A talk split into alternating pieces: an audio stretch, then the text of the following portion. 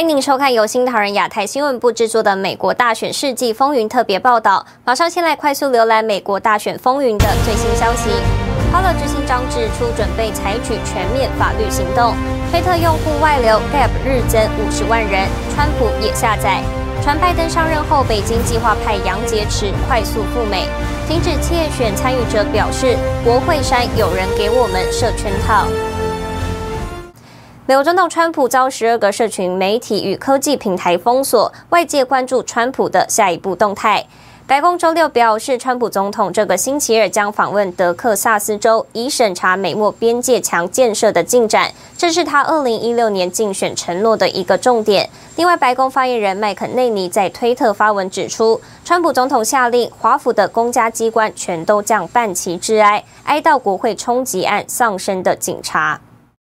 美国民主党众议员计划在本周发起对川普总统的第二次弹劾。对此，哈佛法律专家艾伦·德孝维茨表示：“如果因为总统行使第一修正案的权利就弹劾他，这对宪法来说是非常危险的。”德孝维茨还说，他愿意挺身为川普辩护。周日，美国众议院民主党党鞭克莱伯恩接受福斯新闻采访时表示，众议院对川普的弹劾投票将会在本周举行，可能在周二或周三。This is more of a long-term punishment of the president than trying to remove him from office. That's when the politics take over and the protecting the government is left behind.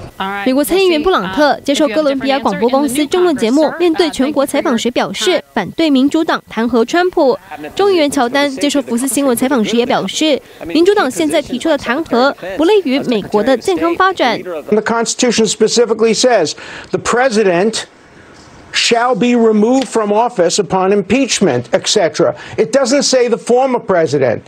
Congress has no power to impeach or try a, a, private citizen, whether it be a private citizen named Donald Trump or named uh, Barack Obama or anyone else. The jurisdiction is limited to a sitting president. 哈佛大学宪法专家德尔绍维茨告诉 Newsmax，在总统任期的最后几天启动弹劾是违反宪法的。 德尔绍维茨八号也告诉路透社，如果被要求帮忙，他将很荣幸帮助川普辩护。And to impeach a president for having exercised his First Amendment rights would be so dangerous to the Constitution. It would lie around like a loaded weapon, ready to be used yeah. by either party against the other party. And that's not what impeachment or the 25th Amendment were intended to be. 路透社报道，消息人士表示，川普可能请他的私人律师前纽约市长朱利安尼进行可能的弹劾辩护。白宫外部顾问表示，朱利安尼预计将在弹劾事件中发 发挥主要作用。新唐人亚太电视张麒麟综合报道。美国众议院民主党人以煽动暴力为由，将再次对川普总统发起弹劾。而此前被曝光与中共女间谍有染的议员史沃威尔高调支持。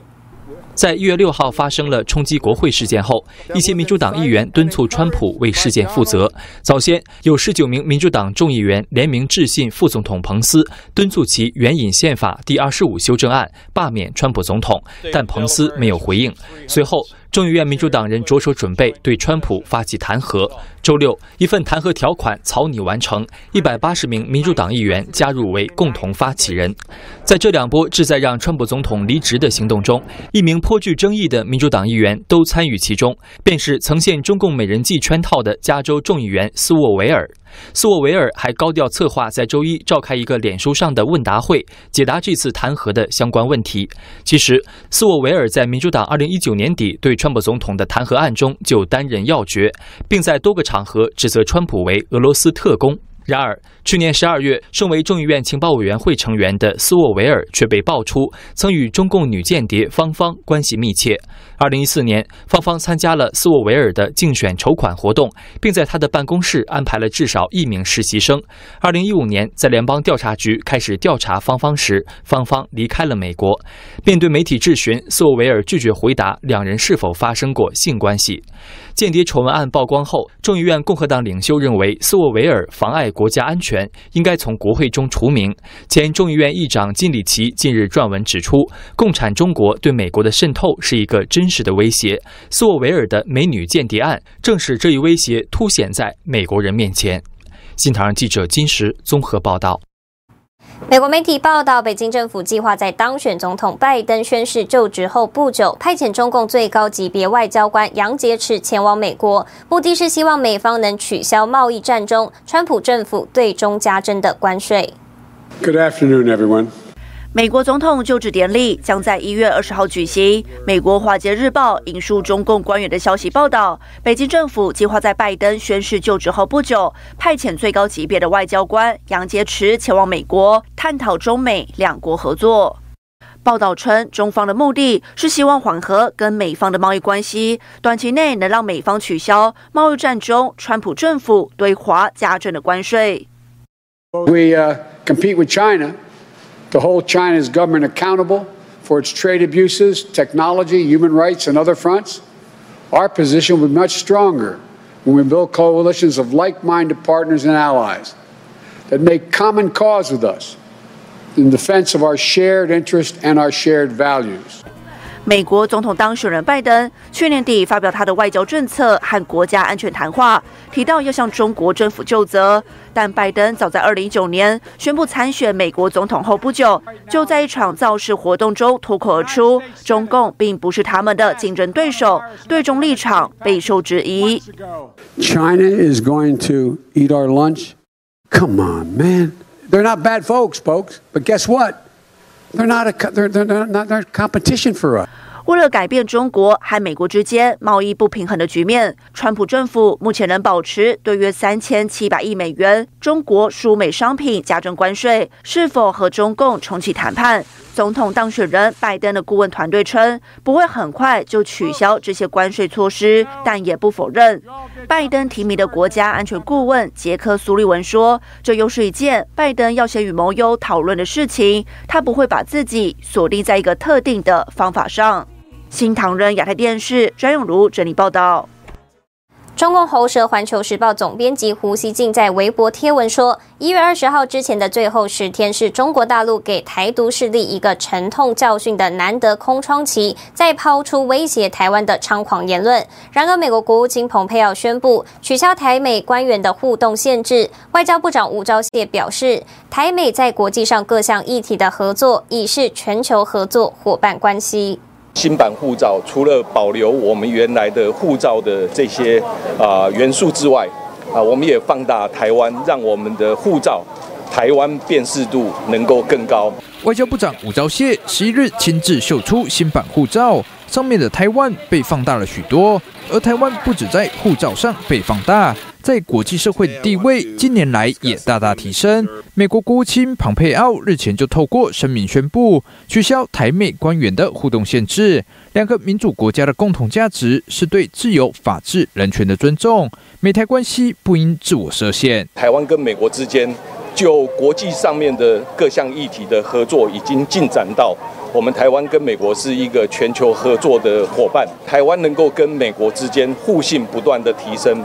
就是因为我们台湾是采取了非常务实和负责的这个对外的政策。吴钊燮说：“这个事情已推动一阵子，外交部对美国的做法表示诚挚欢迎与感谢。对长期以来推动台美交往限制能够放松或解禁的国会议员也高度感谢。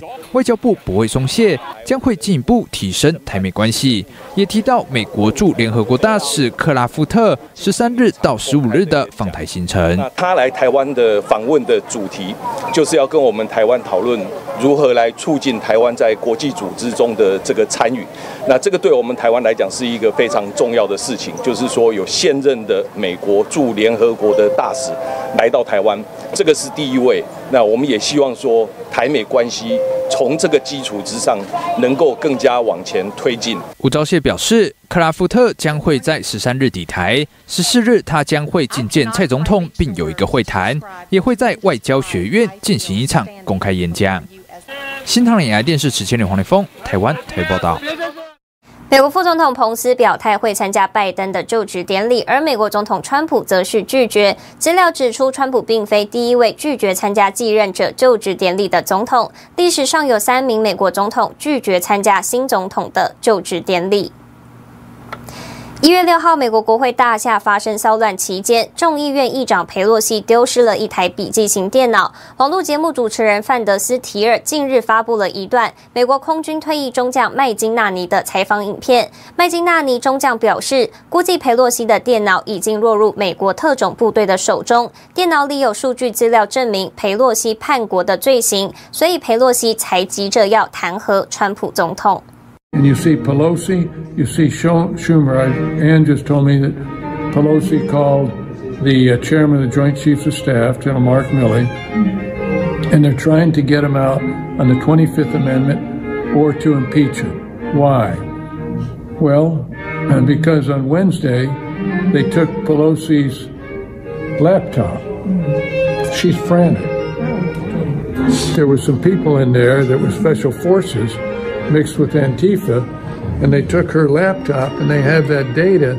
So you'd say, well, look, you only got 12 days or whatever it is till the 20th. Well, why worry about it? Just let them go out. No, they are terrified because they have that data. This is treason.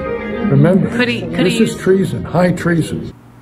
美国保守派新闻网站的 Western Journal 报道，美国国防部官员确认，美国总统川普仍是三军统帅，拒绝参与赶川普下台的相关军事政变。报道中援引《纽约时报》两位记者的说法，美国五角大楼的官员表示，不愿参加佩洛西的政治竞赛。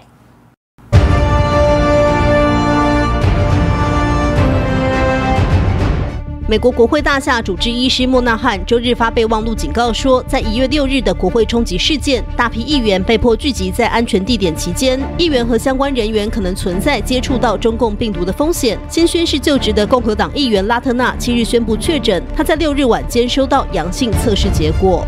美国总统川普周日下令，要求全美政府地点降半旗到周三，悼念两名近日死亡的国会警察。国会警察局在官方网页公布，该局五十一岁的警员霍华德·利本古德上周六离世，并说他是休班时间死亡，但没有透露死因。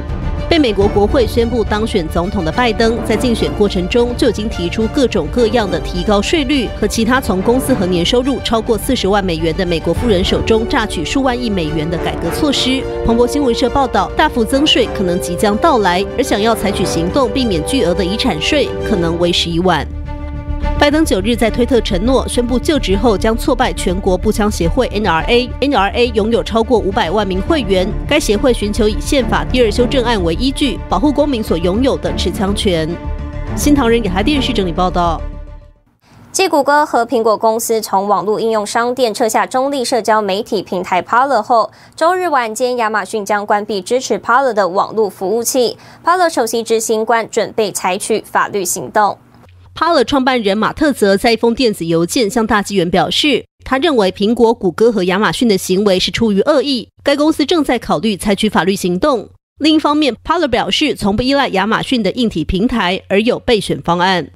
Parler 应用程式也被称为言论自由社交平台。Parler 周五遭谷歌应用程式店删除后，周六 Parler 在苹果应用程式商店中的免费应用程式中下载量排名第一，但当天苹果将 Parler 下架。马特则在回应有关 Parler 助长暴力威胁和非法活动的威胁的指责时说：“亚马逊、谷歌和苹果这三家企业明知 Parler 选项有限，而且没有证据表明 Parler 被利用来协调事件，但这些公司仍在利用最近的事件来追捕 Parler。相反，马特则说 Parler 没有群组类功能，而 Facebook 是那个活动的协调聚会的第一工具。”马特则将三大科技巨头这次封杀 Parler 的协调行动描述为试图完全消除网际网络上的言论自由。